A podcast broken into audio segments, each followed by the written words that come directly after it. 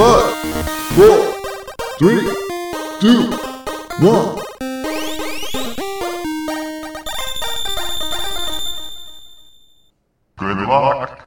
Bienvenidos chutacupas, esto es el último Phoenix Down, episodio 59. Si han un cupa, son uno de nosotros.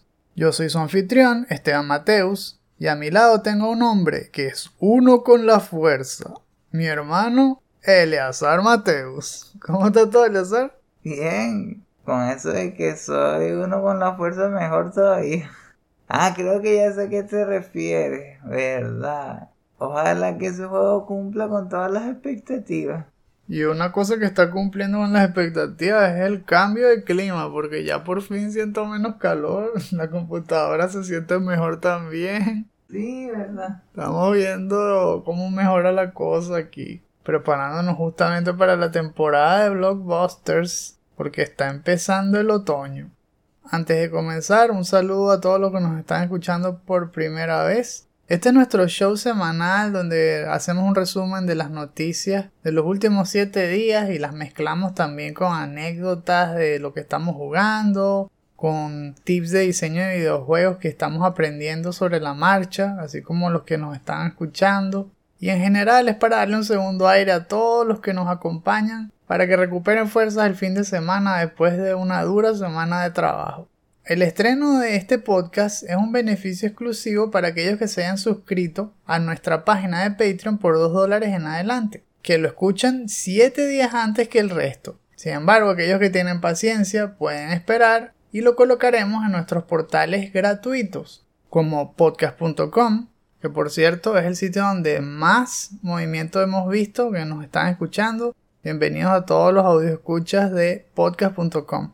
También estamos en Stitcher, Anchor, Breaker, Google Podcasts, Pocket Casts, Radio Public, Spotify y Apple Podcasts. Si nos oyen de forma gratuita, agradecemos mucho que compartan este episodio, que nos dejen una reseña y que nos sigan todas las semanas porque eso ayudaría muchísimo a que suba el rating y la interacción con nuestro podcast.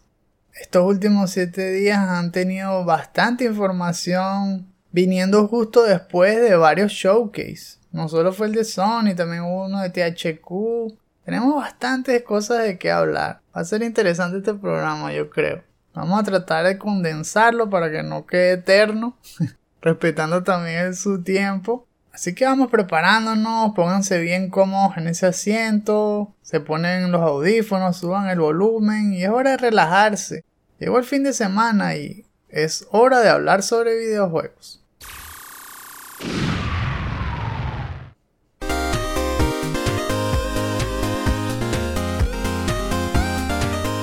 Arrancamos entonces el episodio con el resumen de la semana y como habíamos dicho antes hubo bastantes noticias. Vimos por ejemplo que uno de los juegos que están esperando muchos de los fans de los first person shooter que es Battlefield 2042 fue retrasado.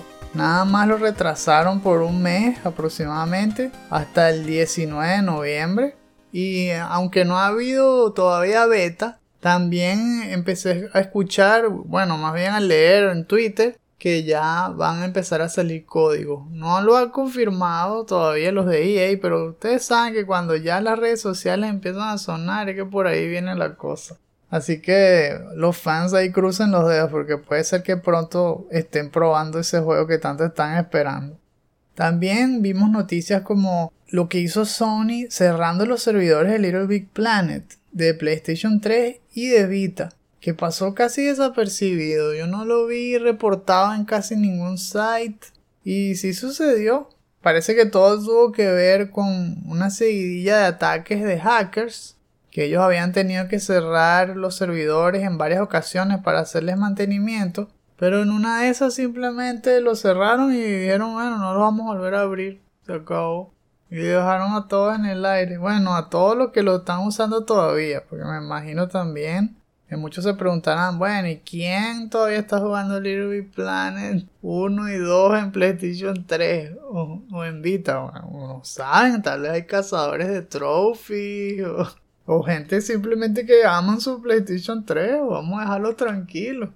Es una lástima cuando cierran estos servidores, porque siempre que eso pasa, te recuerda que las generaciones actuales dependen demasiado de la tecnología, que uno casi no es dueño de los juegos que compra. Y esta es la evidencia, tal cual, de un día para otro, si la compañía decide tumbar los servidores, te quedas sin juego, una cosa así. Todo ese esfuerzo que hizo esa gente se pierde en PlayStation 3 y en Vita. Ya no puedes acceder a nada de lo que hayas creado, a tus mundos grabados, nada de eso. Se vuelve un juego offline. Afortunadamente todavía se puede jugar en Little Big Planet 3 de PlayStation 4. Ese servidor sí sirve y ahí está todo todavía. Así que aprovechenlo mientras dure. La otra noticia rápida por acá fue lo que hizo Sony anunciando el Wipeout Rush. Rarísimo. Un, nuevo Wipeout para el 2022, pero es para celular. Y para más colmo, ni siquiera es de carrera. Y la franquicia es de carrera futurista. Pero cuando ponen el trailer y todo, se ve que tú eres más bien el coach del piloto. Y es un juego como estrategia, que es donde usas cartas, una cosa así rarísima. Se anunció sin, sin mucha bulla, no hubo gloria, no nada. Entonces pareciera que el propio Sony no confía mucho en ese juego. Entonces yo no sé para qué lo están haciendo, para qué publican eso. Si la gente se está molestando. Se molestaron tanto que hasta tumbaron el trailer, le quitaron los comentarios en YouTube, lo, quitaron de Twitter, de ese que estaban recibiendo un montón de comentarios de gente molesta. No sé, ¿para quién será este juego? Lo peor es que dicen que no es malo. La cosa es que no ha habido un wipeout en muchos años y esta fue su primera aparición, entonces muchos quedaron desilusionados. Pero los que no quedaron desilusionados fueron los fans de Nintendo Switch, especialmente aquí en Europa, porque Nintendo decidió tumbarle el precio de forma permanente. En el Reino Unido ahora va a costar 260 libras y en Europa va a costar ahora 299,99. Así que por fin le quitaron esos extra 25 ahí que yo no sé por qué se los habían puesto en un primer lugar. No les bastaba con que 300 euros era más de 300 dólares ya, sino que le habían puesto la ñapa. Pero ahora sí, como que se emparejó más la cosa y no hay mejor momento para comprarse un Switch. Ahora sí vamos a comenzar con las noticias importantes de la semana, o al menos las que vamos a desarrollar más. En la primera, vamos a conversar sobre un rumor que nos dice que Quantic Dream está haciendo un juego de Star Wars. Eso lo vimos el 20 de septiembre y lo leímos en un artículo de Push Square.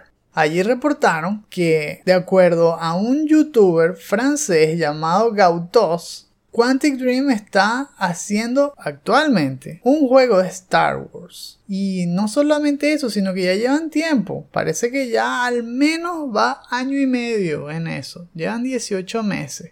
Y esta información ha sido respaldada por el insider Tom Henderson de Dual Shockers. Es verdad que hace tiempo que no escuchamos nada de Quantic Dream, pero es una sorpresa, ¿verdad? Que esto sea lo que hayan estado haciendo. Su último juego, si no recuerdan, fue Detroit Become Human, que salió en el 2018. ¿Será que entonces esto es cierto? ¿Será que sí fueron contactados por Disney y ahora que terminaron su contrato de tres juegos con Sony, que fueron Heavy Rain, luego Beyond Two Souls y ahora Detroit Become Human, son libres y van a meterse pues en ese mundo tan amplio de Star Wars. ¿Qué te parece a ti? Me parece que puede ser una buena idea porque podrían terminar explorando un juego más parecido al que pensábamos que iba a ser Amy Hennig. me refiero a que sea un juego más estilo Batman, pero como el de Batman de Telltale Games, en donde uno sea como un caza recompensa. O... ¿Estás diciendo que en el juego va a salir Yodita? Bueno, Grogu. Puede ser, ¿verdad? Lo escucharon por primera vez aquí en el último Phoenix Down. y que tienen la oportunidad de explorar un lado de Star Wars que casi nunca se incursiona. Y con los tipos de juegos que han sacado, por ejemplo, yo estoy pensando en Detroit. Tenía unos gráficos de muy buena calidad. Y la historia cada vez tenía más mechanics que se alejaban de un, un simple simulador de QTE. capaz sea más como Detroit Human que Heavy Rain, pero con ese estilo de Star Wars.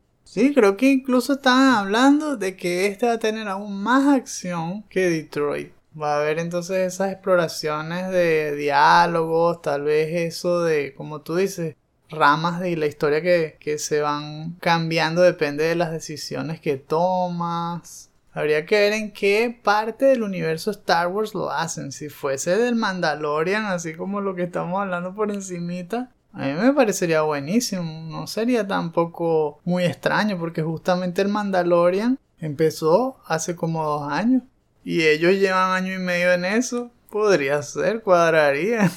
Quedaría muy bien. Esa parte gráfica y cómo hacen ellos los ambientes. Cada vez le han dado la vuelta. Porque justamente esta compañía junto con lo que hizo Telltale trajeron de vuelta los Adventure Games. Sí se notó esa transición de tratar de sacarlo de lo que eran los Adventure Games de los 90. Más estilo Maniac Mansion, que si el de Indiana Jones y todo eso que, recordamos, a lo que es ahora, que, que, es 3D, que tiene más que ver con explorar el ambiente de una forma más dinámica. Ya esos ambientes no son fijos como una foto, sino que son totalmente renderizados para que uno los camine, los explore. De verdad que son unas posibilidades que son interesantes, ver hasta dónde lo van a llegar y qué pueden hacer ellos con Star Wars.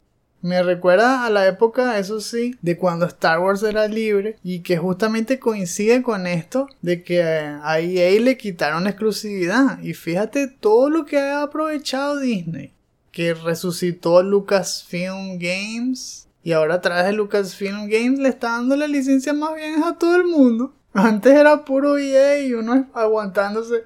Bueno, vamos a ver el próximo Battlefront. Eso es todo. Pero ahora no, ahora están apareciendo por todos lados. Que si, bueno, remake de Kotor lo va a hacer Aspire. Que si le dieron también la licencia a Ubisoft para que hagan un, open world con la compañía esta Massive, de los que hacen The Division.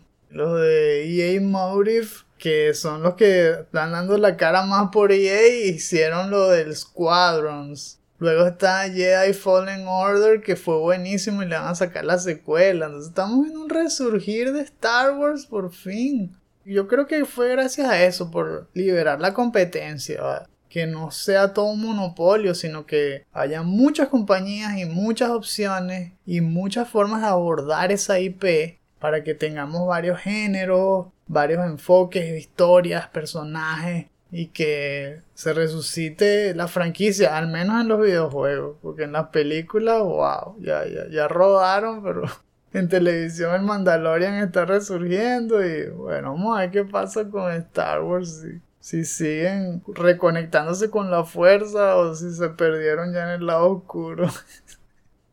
Para la segunda noticia, elegí un artículo de una historia que salió en IGN. Así que básicamente story time.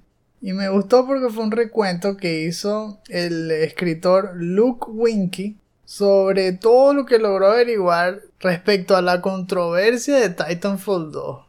Y muchos de ustedes se preguntarán, ¿qué controversia? Bueno, bueno, vayan acomodándose porque esto eh, es un cuento que casi que van a sacar en una película dentro de poco. Porque fue todo un enredo de secretos y, de hackers y un montón de cosas que uno no se dio cuenta cuando sucedió.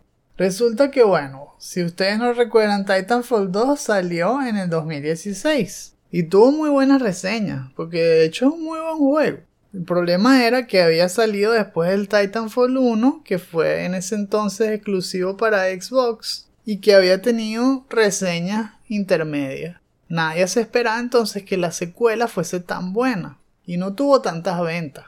Además de esto, pareciera que EA mismo los hubiese lanzado a morir, porque lo estrenaron en el sándwich de la muerte. Lo pusieron entre Battlefield 1 y Call of Duty Infinite Warfare que son justamente las dos franquicias reinas de los first person shooter actualmente. Entonces entre esos dos eh, estaban estrenando este juego que no muchas personas confiaban en él. Y a pesar de que tenía muy buen level design y una campaña buenísima. Es muy creativa y explota todas las mechanics del juego de una forma muy abierta y que siempre te mantiene cambiando el enfoque y, viendo todo lo que se pueden hacer con lo de correr por las paredes y, y cómo puede cambiar la etapa. Yo la jugué y era buenísima. Especialmente me encantó la etapa donde hay un loop de tiempo, justamente, donde estás ahí viajando entre el pasado y el, y el futuro. Excelente. Bueno, la cuestión es que el juego no tuvo tanto recibimiento como ellos querían. Y poco a poco se fue apagando. La gente se fue olvidando de él. Aunque tenía su grupo de seguidores, se fue perdiendo también la esperanza de que los apoyaran porque en vez de continuar sacando contenido para Titanfall, sacaron más bien Apex Legends. Supuestamente, bueno, es basado en el mismo universo y todo, pero es un juego totalmente aparte, como ya ustedes saben, eso es free to play, es más como un arena shooter. Eso fue en el 2018, es decir, dos años después. Y cuando ya eso pasó, bueno, entonces la mayoría se rindió porque dijeron, no, si ya pasaron dos años y en vez de apoyarlo sacaron un juego aparte y ese juego se volvió famoso, ya no va a hacer nada para Titanfall 2. EA abandonó el juego. Eso hizo que la sección del multiplayer también quedara a la buena de Dios, sobre todo con respecto a los hackers. O sea, aún hoy hay gente que le gusta jugar Titanfall 2 por internet. De hecho, hace unos meses vimos como un, un incremento grande de la gente que le estaba jugándolo, sobre todo en Steam y eso. Y además coincidió con esta noticia que les estoy contando ahora. A principios de este año hubo reportes que estaban hablando de que un hacker o un grupo de hackers estaba saboteando Titanfall 2 estaban haciendo puros ataques de DOS, no dejaban que la gente se logueara en los matches. Todo esto rondaba alrededor de un personaje llamado Genua, que se escribe J-E-A-N-U-E. E. Aparentemente este tipo, o tipa, porque no sabemos, era capaz de crear una lista negra, o sea que que podía manejar el sistema del matchmaking de Titanfall. No, no se sabía cómo, pero tenía un poder enorme. Si tú le caías mal, él te ponía en la lista negra y ya tú no puedes jugar Titanfall 2. Así es fácil, tú te logueabas en el match. Salía que perfecto, vas a jugar con tal persona. Arranca el match y te sale de una un error y te botan del match. Y entonces este entrevistador le pareció que había algo que contar ahí, ¿no? Este Luke Winky. Y empezó a investigar. Encontró unos grupos ahí en Reddit y, y encontró toda una sociedad de gente protegiendo Titanfall la resistencia, una cosa así, donde lo que hacían era intercambiarse información sobre la fecha, la hora, de quién fue bloqueado en la blacklist por este Genua. Ah, porque además este Genoa aparecía en Twitch en los comentarios burlándose del que había bloqueado abiertamente y diciendo sí, tómalo, una cosa así. Y todos sabían que había sido esa persona. Entonces, como había registro de eso, empezaron a escribir un log de a quién bloqueó, cuándo lo bloqueó, todo eso. Y empezaron a investigar quién puede ser ese hacker y todo. Y toda esa información se le empezaron a pasar. Ahora, no se sabía de dónde salió. El 5 de abril del 2021, Respawn por fin habló sobre el problema y dijo que estaban al tanto, ¿no? De que esos ataques de DOS estaban sucediendo y que help is on the way. Eso es lo que habían dicho. Solo que nada, no hubo ninguna solución. Dijeron eso, pero no, no pasó más nada. Siguieron los ataques y todo.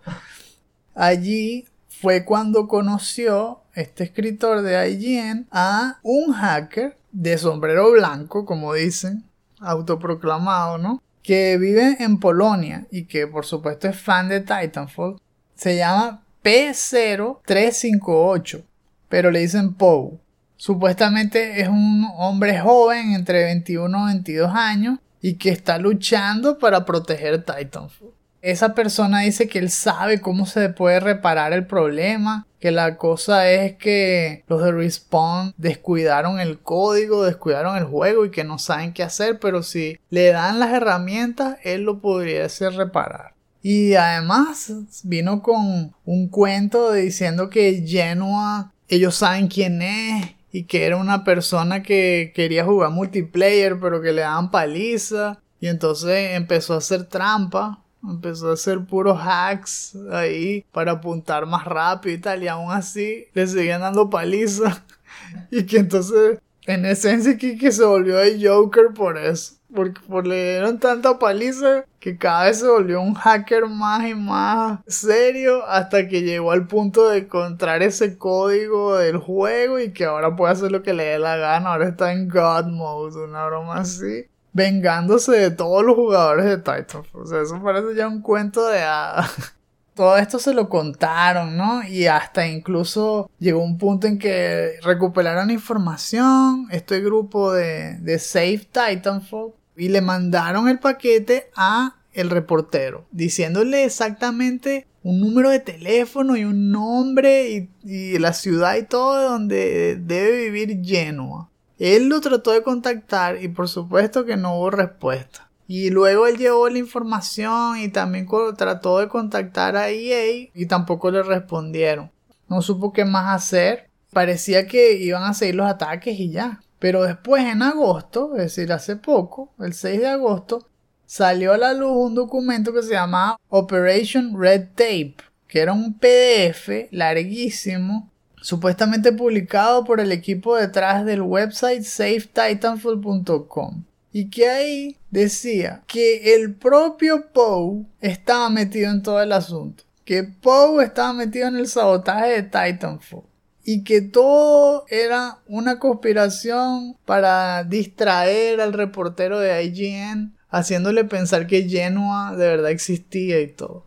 Y eso se conectó entonces con un ataque previo, porque ahí también lo explicaban en ese documento, que le hicieron a Apex Legends. Solamente que ese ataque no fue por meses y meses, sino fue un, solo día, el 4 de julio.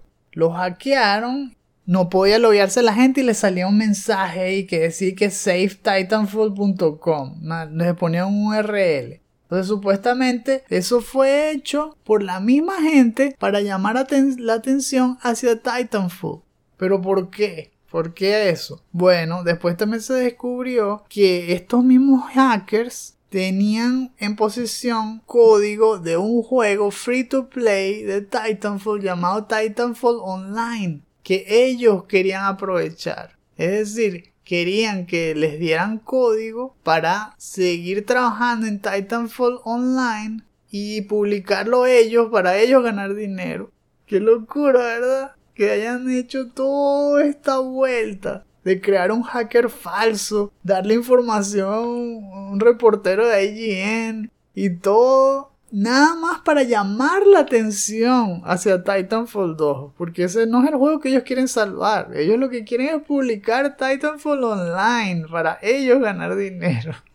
Pero bueno, la historia es más larga aún, pero bueno, si se las cuento todas así con lujo de detalle, vamos a tardar mucho. Lo que les puedo resumir es que bueno, él confrontó a Poe, Poe no se pudo defender muy bien porque sabía que era culpable. Pero al final la cosa fue peor porque salió a la luz otra información que conectaba a Poe con uno de los que escribió el Operation Red Tape.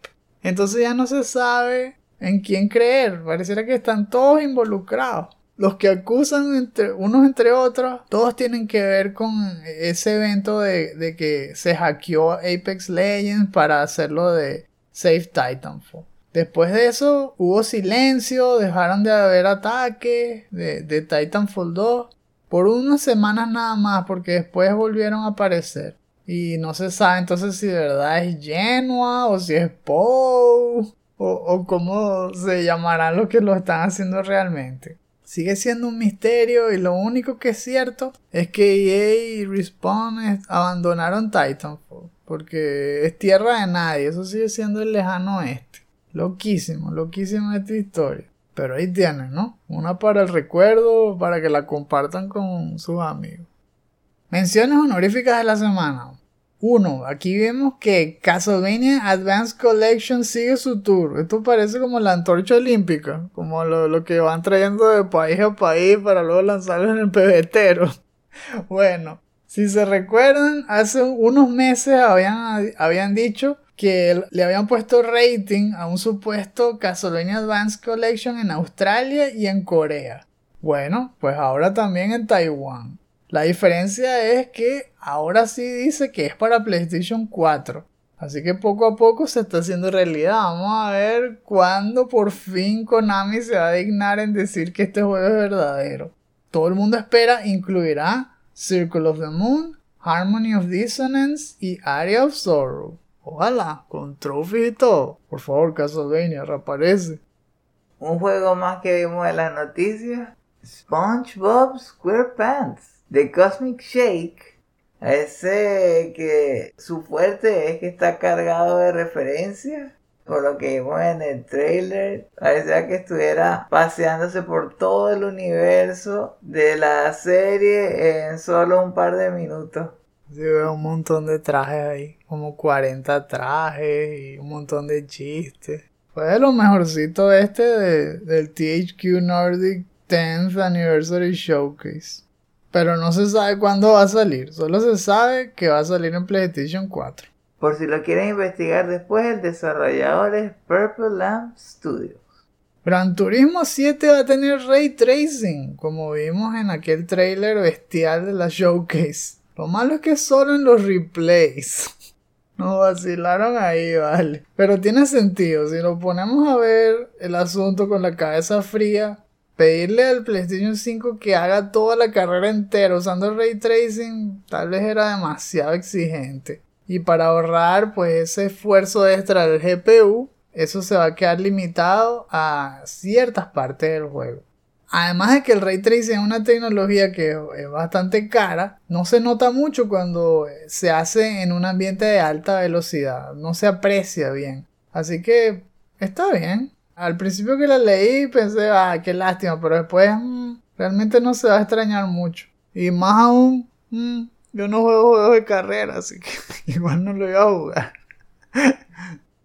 El último juego que tenemos aquí en la lista es de otro estudio pequeño de China. Es Lenzi Games. Y el juego se llama Wu Chang Falling Feathers. Lo interesante es que es un juego que se parece bastante a un juego de From Software, estilo Sekiro o Dark Souls. Y de altísima calidad, muy bien hecho. Y se sorprende, ¿no? Porque se nota que le dedicaron bastante tiempo y parece que va a salir en el 2024. De verdad, todavía falta un montón. Y nos han dicho para qué plataforma va a salir, pero bueno, por los gráficos, tiene que ser para la current gen, es decir, PlayStation 5, Series X. Y por supuesto las mega computadoras que tienen la gente que juega lo mejor de lo mejor. Este título se une a una lista de chinos paracaidistas, como estamos ya llamándoles, que ya de la noche a la mañana sale un trailer bueno, aquí tienen un un tráiler de 20 minutos de nuestro juego que ustedes no sabían que existía. Y tú lo ves y la broma parece una, una presentación triple A con unos graficazos con ray tracing y todo. Que, ¿Qué es esto? ¿Pero dónde salen? Así como vimos los de Black Myth Wukong, que está haciendo los devs estos de Game Science, que va a salir para el 2023.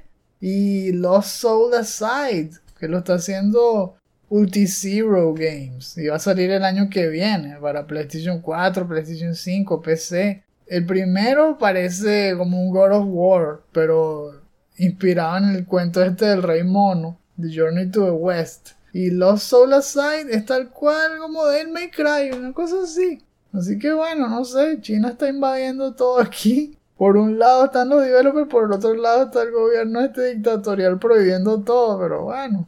Ya nada sorprende con, en este mundo que está de cabeza y las cosas más incoherentes están a la orden del día. It's quiet, too quiet.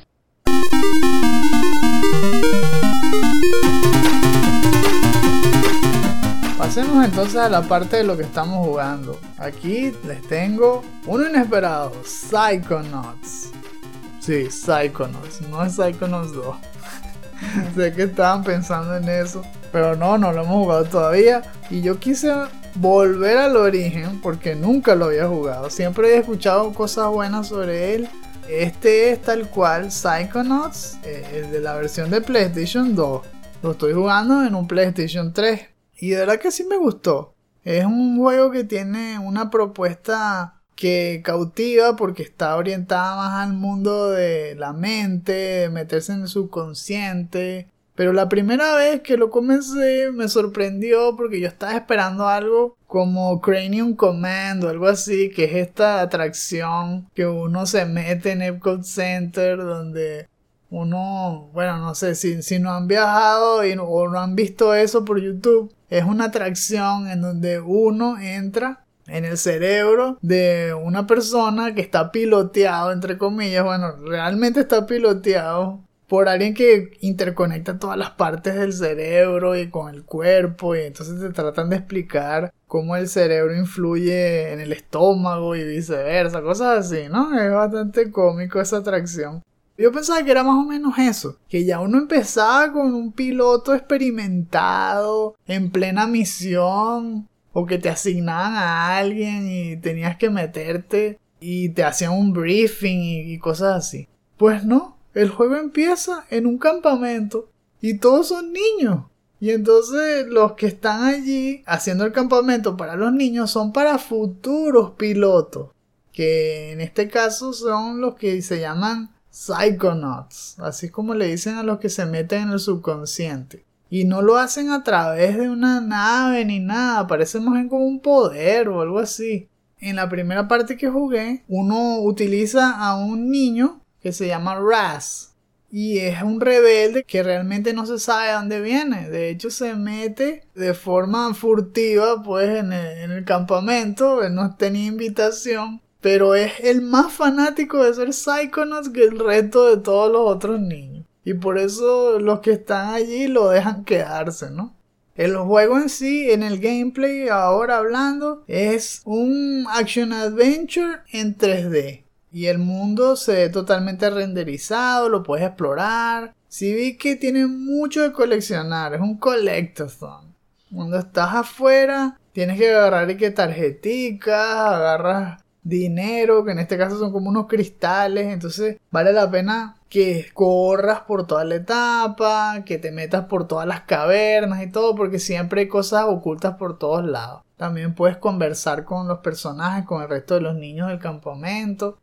Luego si te lanzan a la primera misión, que es meterte en la mente de uno de los primeros instructores. Allí fue donde empecé a ver un poco más de lo que iba a ser ese gameplay. Tú te metes en el, inconsciente de esa persona y me gustó la forma en que empiezan a orientar las mecánicas. O sea, el juego todavía está empezando. Pero sí veo esos trazos de sincronización ludonarrativa, porque están metiendo conceptos de eh, elementos de la psique con mechanics. Por ejemplo, hay una parte donde dice que hay que coleccionar mental baggage.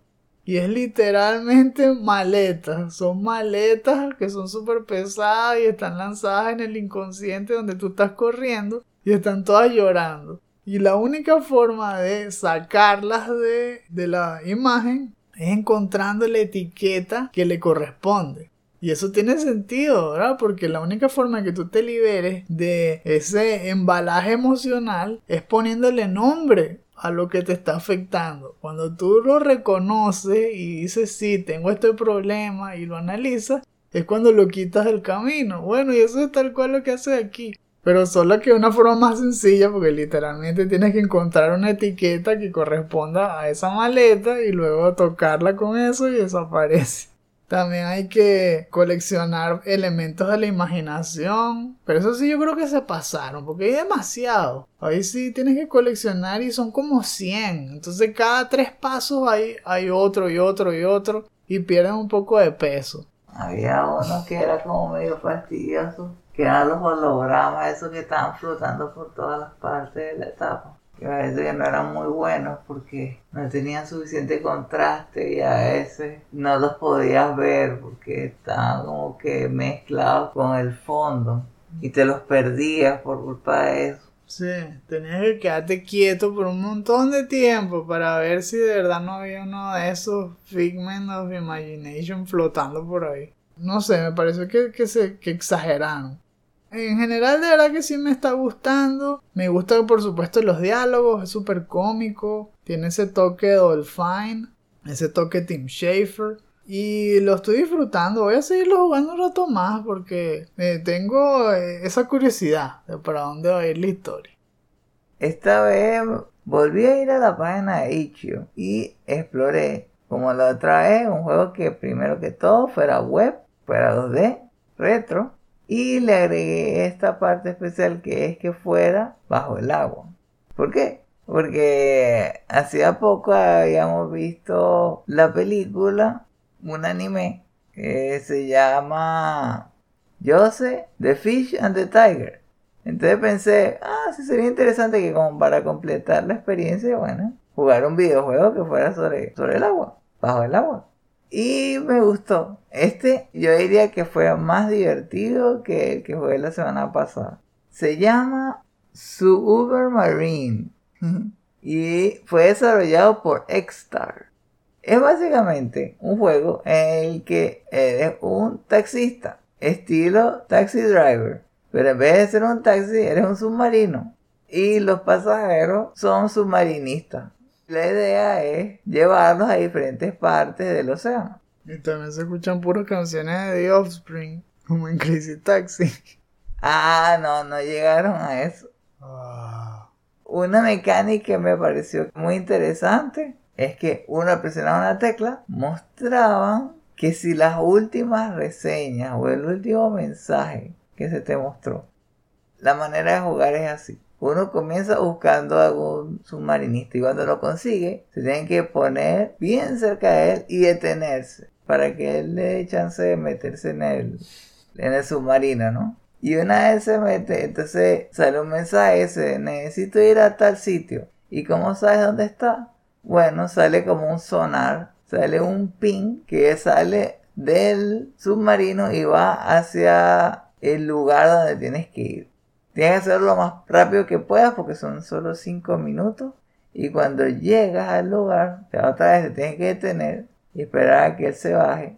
Y cuando se baja, entonces sale un mensaje. Y el mensaje es una reseña donde puede aparecer como muy buen servicio o fue bastante rápido, cosas así, ¿no? Y te da como un boost para seguir buscando otro submarinista. ¿Qué teléfono estarán usando ahí tan profundo bajo el agua? ¿Qué sirve que tiene internet? Tal vez están usando uno de esos celulares de Jurassic Park 3. Bueno, un detalle que me pareció interesante, lo hicieron en 48 horas este juego. Y muy bien hecho, los controles también comparándolo con el otro juego. Solamente creo que es X y Z, que son dos teclas que están una al lado de la otra. Y las flechas. Bastante fácil.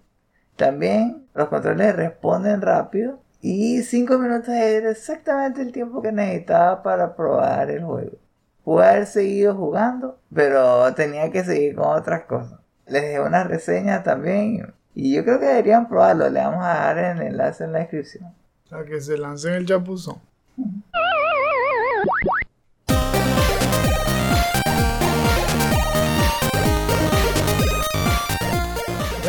Casi a punto de montarnos aquí para regresar a nuestra galaxia, pero ¡Se te olvidó!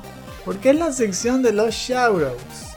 En esta parte del programa les hacemos recomendaciones de algún tema que les pueda resultar interesante para sacar conversación con el que ustedes quieran, pero especialmente si les gustan los videojuegos. El video que les traigo ahora es de YouTube del canal New Frame Plus, que también lo hemos mencionado con bastante frecuencia, porque comenzó una nueva serie que es bastante ambiciosa. Así como lo que él hizo antes con Sonic, que hizo toda la animación de todos los juegos de la serie, lo va a hacer ahora con Final Fantasy. Pero esta vez pensó de una forma más moderada, más lógica y lo va a dividir en un capítulo por juego. Comenzó por supuesto con Final Fantasy 1 y el video se llama The Animation of Final Fantasy 1. Es un paseo donde al mismo tiempo se va a repasar la historia de cómo la tecnología fue aumentando y las técnicas de animación también.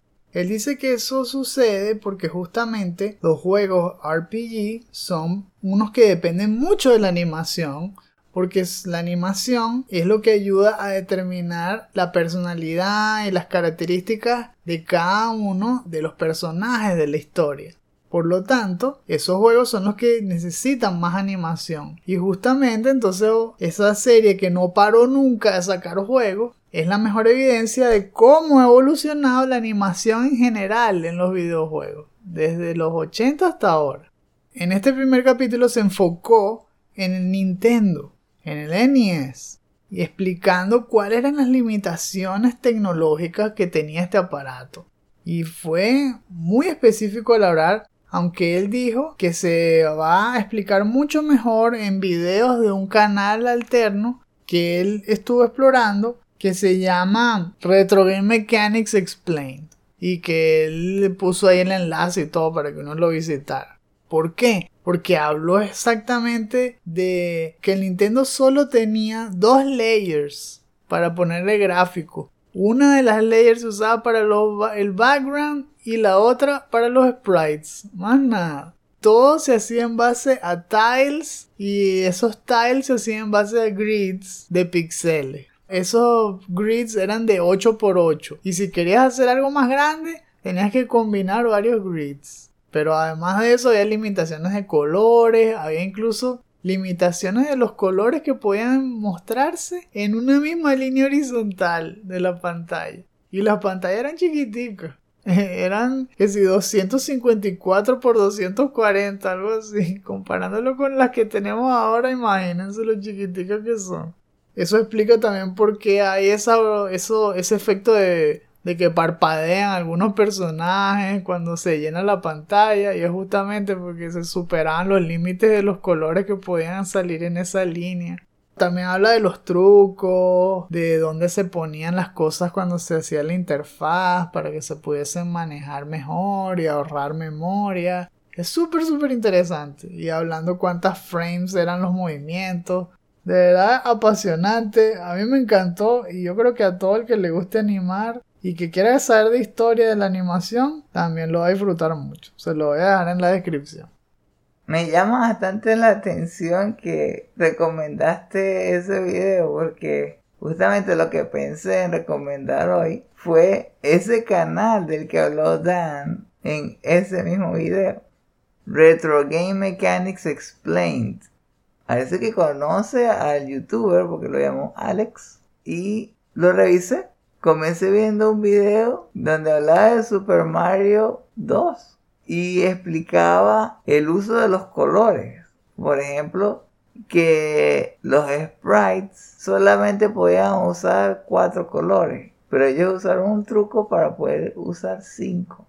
¿Por qué los cuatro colores? Porque cada píxel era de dos bits y con dos bits nada más se pueden tener cuatro combinaciones. Pero entonces ellos aprovecharon que como una de esas combinaciones podía ser transparente, por ejemplo en el caso de los ojos, ponían los ojos transparentes y después ponían un cuadro blanco detrás de los ojos. Y así hacían la trampa. No pude terminar de ver ese video, entonces por eso pensé en recomendarles el propio canal también hay otros videos como una explicación de cómo funciona el efecto parallax en los juegos de Nintendo.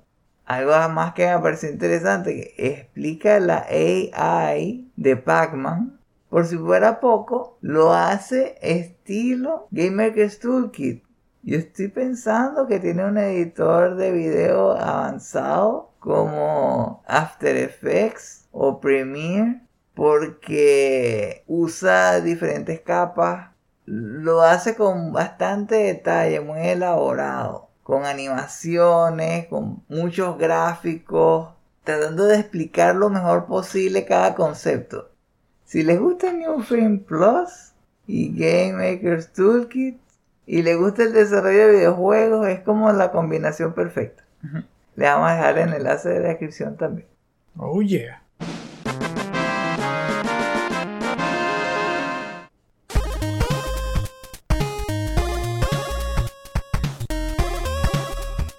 Ya veo aquí que se cargaron los motores y estamos listos para usar la velocidad de la luz e irnos. Y hablando con nosotros del futuro, capaz también nos habríamos ido corriendo para jugar ya lo de Tour Resurrected. Recuerden que este podcast es un estreno exclusivo para nuestros Patreons de 2 dólares en adelante. Para escuchar cada episodio al momento de su estreno, considera convertirte en uno de nuestros Patreons. Por otro lado, si esperas una semana, vas a poder escucharlo gratis en nuestros sitios alternos como Stitcher, Apple Podcast y podcast.com. En ese caso, compártelo con todos los que puedas para que conozcan la magia del último Phoenix Down. Esperamos que hayan disfrutado de este episodio, que le hayan encontrado valor y que les haya parecido informativo, entretenido y que les haya ayudado a recargar las pilas para la semana que viene. Si llegaron hasta aquí, gracias por habernos acompañado. Para encontrar más artículos, reseñas, videos y podcasts como este, échenle un vistazo a nuestra página chutacubas.com. Se escribe chuta K-O-O-P-A-S. También pueden visitar nuestras cuentas de Twitter, Instagram y Facebook, donde verán noticias sobre juegos desde indie a AAA, promociones de nuestros productos y clips de nuestros programas. Los invitamos a dejar sus comentarios en la sección inferior. Nos gustaría saber, ¿cómo piensan que va a ser ese juego de Quantic Dream? ¿Están pensando que tal vez después de que salga Lucasfilm le termine dando la licencia para que haga todo el resto de los juegos. Piensan que tal vez si hacen una secuela van a terminar contratando a Amy Henning. Eso sería interesante. De casualidad sufrieron el ataque de Genoa. O tal vez conocen a alguien que le pasó algo parecido. Nos gustaría que comenten sobre eso con, con todo detalle. ¿Qué otro juego de alguna compañía china piensan que se está haciendo? ¿Será que están desarrollando uno parecido a Metal Gear? Porque es como si estuviera saliendo un juego AAA de ese estilo para cada género que se pueda imaginar. Hasta ahora no ha salido ningún juego de terror, ni juego de carrera, ni RPG. Pero estoy pensando, estoy pensando que ya todo es posible. ¿Ya vieron el video que comentamos en New Frame Plus? Porque si no lo han visto y si tienen un chance, deberían verlo. Porque este es un caso especial donde justamente en el video aparecen las dos recomendaciones en un solo video. Hay solamente una sección donde habla de las mechanics al estilo de Retro Game Mechanics Explained, que es como una introducción a ese canal verían como que la experiencia completa. Si se suscriben al nivel de plata, sus comentarios podrán ser incluidos en los futuros episodios del último Phoenix Down. En Patreon podrán encontrar muchos otros beneficios especiales, como destapar episodios exclusivos, acceso a nuestro podcast complementario El último Phoenix Down DLC, altamente recomendado, y hasta poder obtener tu propio avatar personalizado. Si quieren saber más, visiten nuestra página patreon.com slash chutacupas. Ahora, con su permiso, vamos a ir preparando nuestros trajes de gala estilo Oscar, porque mañana no solamente el estreno de Diablo 2 Resurrected, sino que vamos a grabar el episodio del último Phoenix Down DLC sobre Diablo 2. Como diría Daniel, Yeah, bikini. Vamos a pasar todo el día en Tristram. Me va a llevar aquí mi cinturón lleno de pociones de rejuvenecimiento.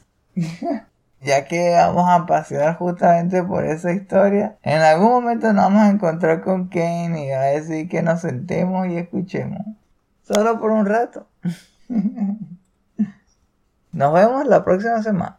Y recuerden, no hay quits, solo retries.